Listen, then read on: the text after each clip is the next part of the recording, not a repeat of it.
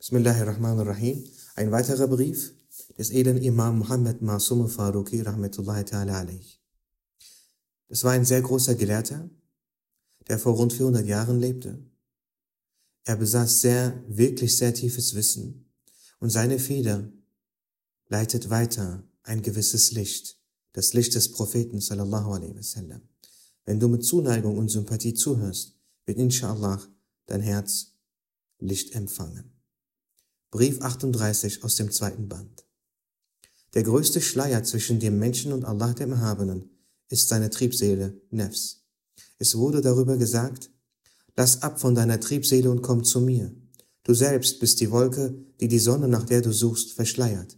Erkenne dein Selbst.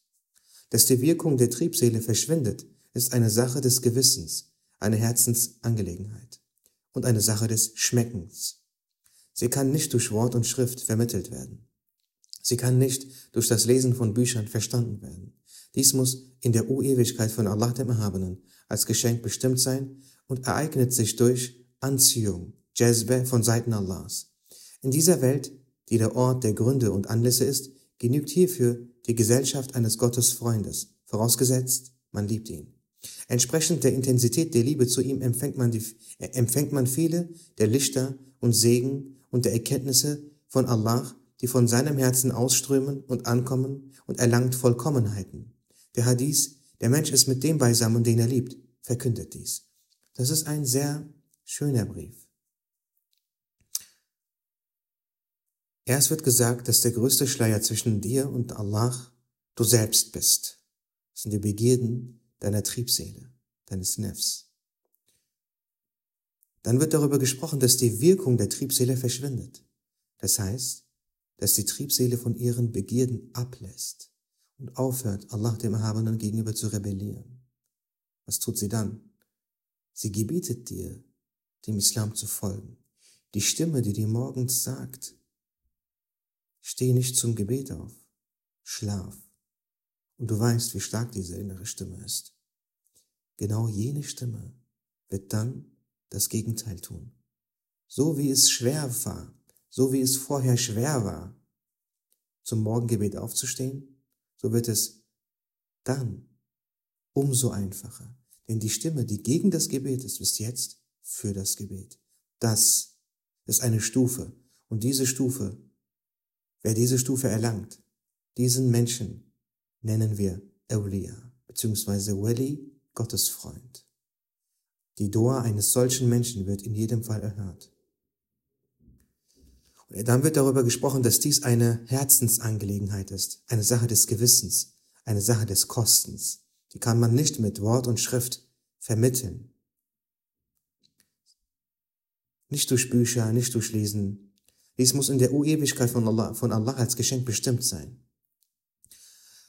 Und Allah erschafft auch das, so wie alles andere, durch Anlässe. Denn in dieser Welt, in dieser Welt erschafft Allah durch Ursachen. Feuer verbrennt und schenkt Wärme. Heizung schenkt Wärme. Hm.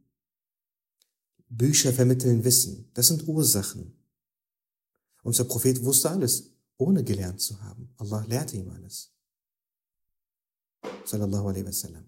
Das ist eine Sache, die ohne Anlässe geschah. Wobei Jibril a.s. auch ein Anlass ist, eine Ursache. Ne?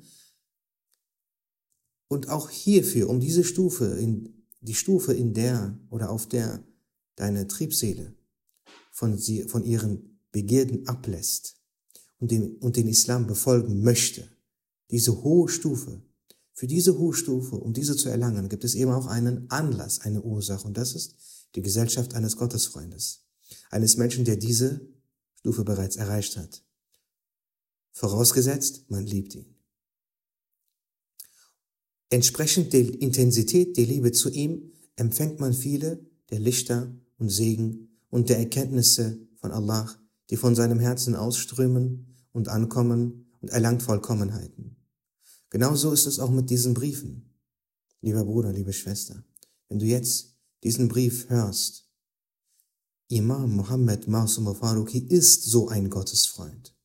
wenn du seine Briefe, deswegen lese ich sie auch vor, wenn du sie so wie jetzt dir anhörst, aber dabei Liebe empfindest, dann, dann wirst du von diesen Worten, von diesem Brief Licht empfangen. Zweifellos. Vorausgesetzt, es gibt natürlich Voraussetzungen. Die erste und wichtigste Voraussetzung ist natürlich der Iman. Ein Käfer kann kein Licht empfangen. Die zweite Voraussetzung ist, du darfst keine Bitter haben in deinem Glauben. Das heißt, deine Akide, das heißt, so wie du glaubst, deine Glaubensausrichtung muss vollkommen korrekt sein. Du darfst nicht auch nur um eine Haaresbreite von der Glaubensrichtung der Ahle Sunna abweichen. Wenn du die Glaubensrichtung der Ahle Sunna erlernen möchtest, kannst du gerne das Buch Das Gebetsbuch oder das Buch Glaube und Islam lesen. Dort wird die, die Glaubensrichtung der Ahl Sunnah tiefgreifend erläutert, verständlich und sehr, auf sehr interessante Art und Weise. Dort wird zum Beispiel erklärt, Allah sprach zu Musa a.s. ohne Engel manchmal. Manchmal ganz ohne Jibril a.s. Wie ist das geschehen? Das wird dort erklärt. Und viele andere Themen auch. Und diese Dinge muss jeder wissen. Die Eigenschaften Allahs. Muss jeder wissen, das ist absolut obligatorisch, verpflichtend. Allah wird das fragen. Es gibt keine wichtigere Aufgabe. Wenn jemand, dessen Akide, also dessen Glaubensausrichtung, nicht so wie die der Ahlus ist, der erretteten Gruppe, dann kann er beten, so viel er will, fasten, so viel er will. Die Menschen, er könnte den Weltfrieden bringen, er bekommt keine Hasana. Denn, wer Ahlu, denn die Ahlu Bid'ah sind zwar Muslime, aber ihre, aber ihre Taten werden nicht belohnt. Sie werden höchstens angenommen. Angenommen heißt Schuld beglichen, Pflicht getan, fertig, aber keine Hasana. Und damit du Licht empfängst, ist das die wichtigste Voraussetzung, die Aqidah der Ahlus.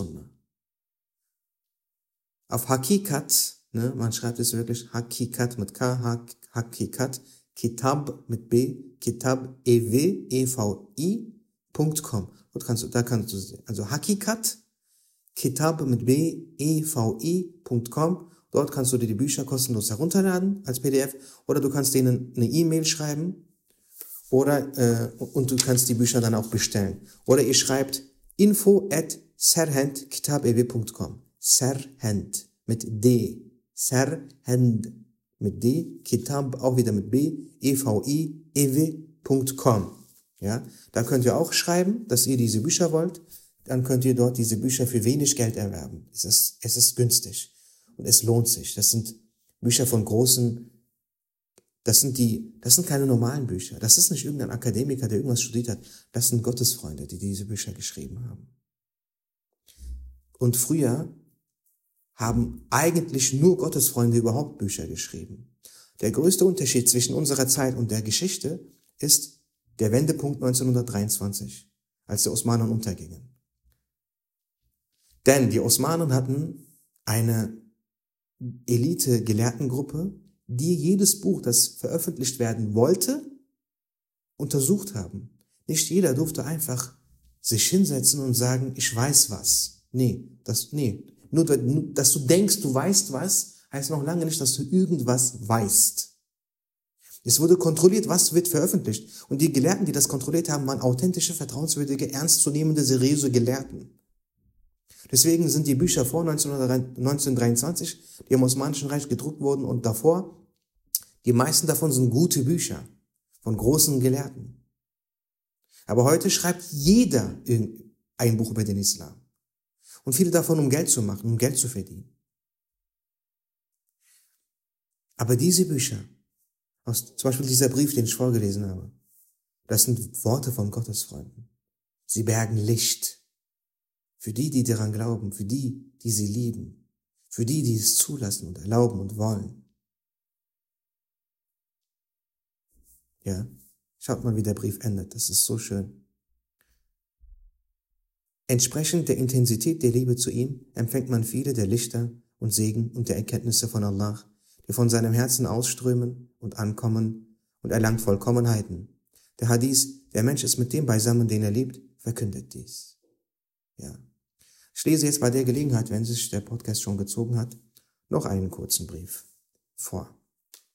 Auch von Imam Muhammad Masum Faruqi, ein Nachfahre von Omar ibn al-Khattab, Brief 39 aus dem zweiten Band. Die Körper der Gottesfreunde, Eulia, sind sowohl während ihres Lebens als auch nach ihrem Tod eine Barmherzigkeit. Die Lichter und die Segen, die sie gewähren, halten nach ihrem Tod weiter an. Ihre Lichter und Segen fließen weiter zu jenen, die sich nicht von ihrem Weg trennen. Dies gleicht dem Umstand, dass die Lichter des Sunna durch Neuerungen Bedat, die in der Religion hervorgebracht werden, verdrängt werden.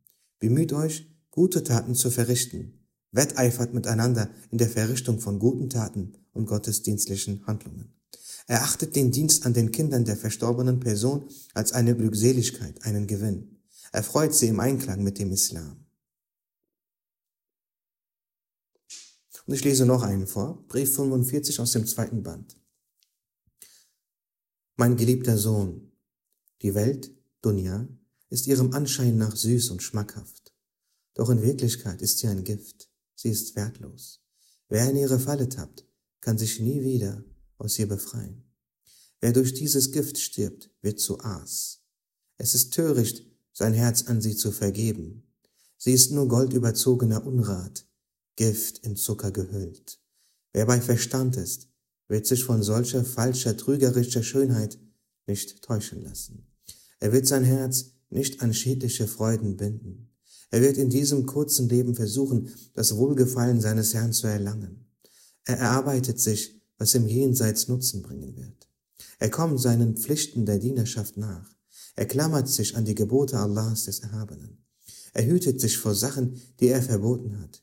Wehe jenen, die dem hinterhereilen, was ihnen Schaden bringt. Ich fürchte mich, den wahren Freund zu betrüben. Diese Furcht ist es, die mich lässt Tag und Nacht plagen. Mit Dunya Welt, das Weltliche, sind Sachen gemeint, die Allah der Erhabene nicht liebt, die er verboten hat und die Schaden bringen. Wer sich vor den Sachen, die haram sind, hütet, wird, wird nicht vom Weltlichen getäuscht werden. Allah der Erhabene hat keine Freude, keinen Genuss auf der Welt untersagt. Er hat lediglich verboten, dass man diese auf extreme und schädliche Weise betreibt. Er hat geboten, dass man sie auf die von ihm erklärte, nützliche und respektvolle würdevolle Weise genießt. Ich danke dir, dass du zugehört hast. Bis zum nächsten Mal. Maassalam.